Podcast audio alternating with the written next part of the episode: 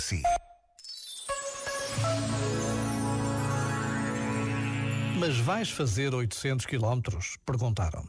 Para um funeral de uma pessoa que já nem vai estar presente? Sim, respondi. É um grande amigo.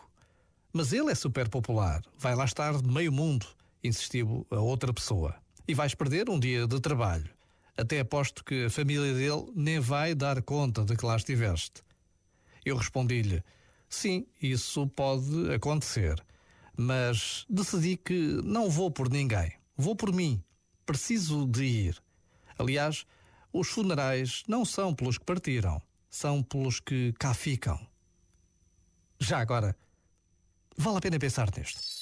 Este momento está disponível em podcast no site e na app.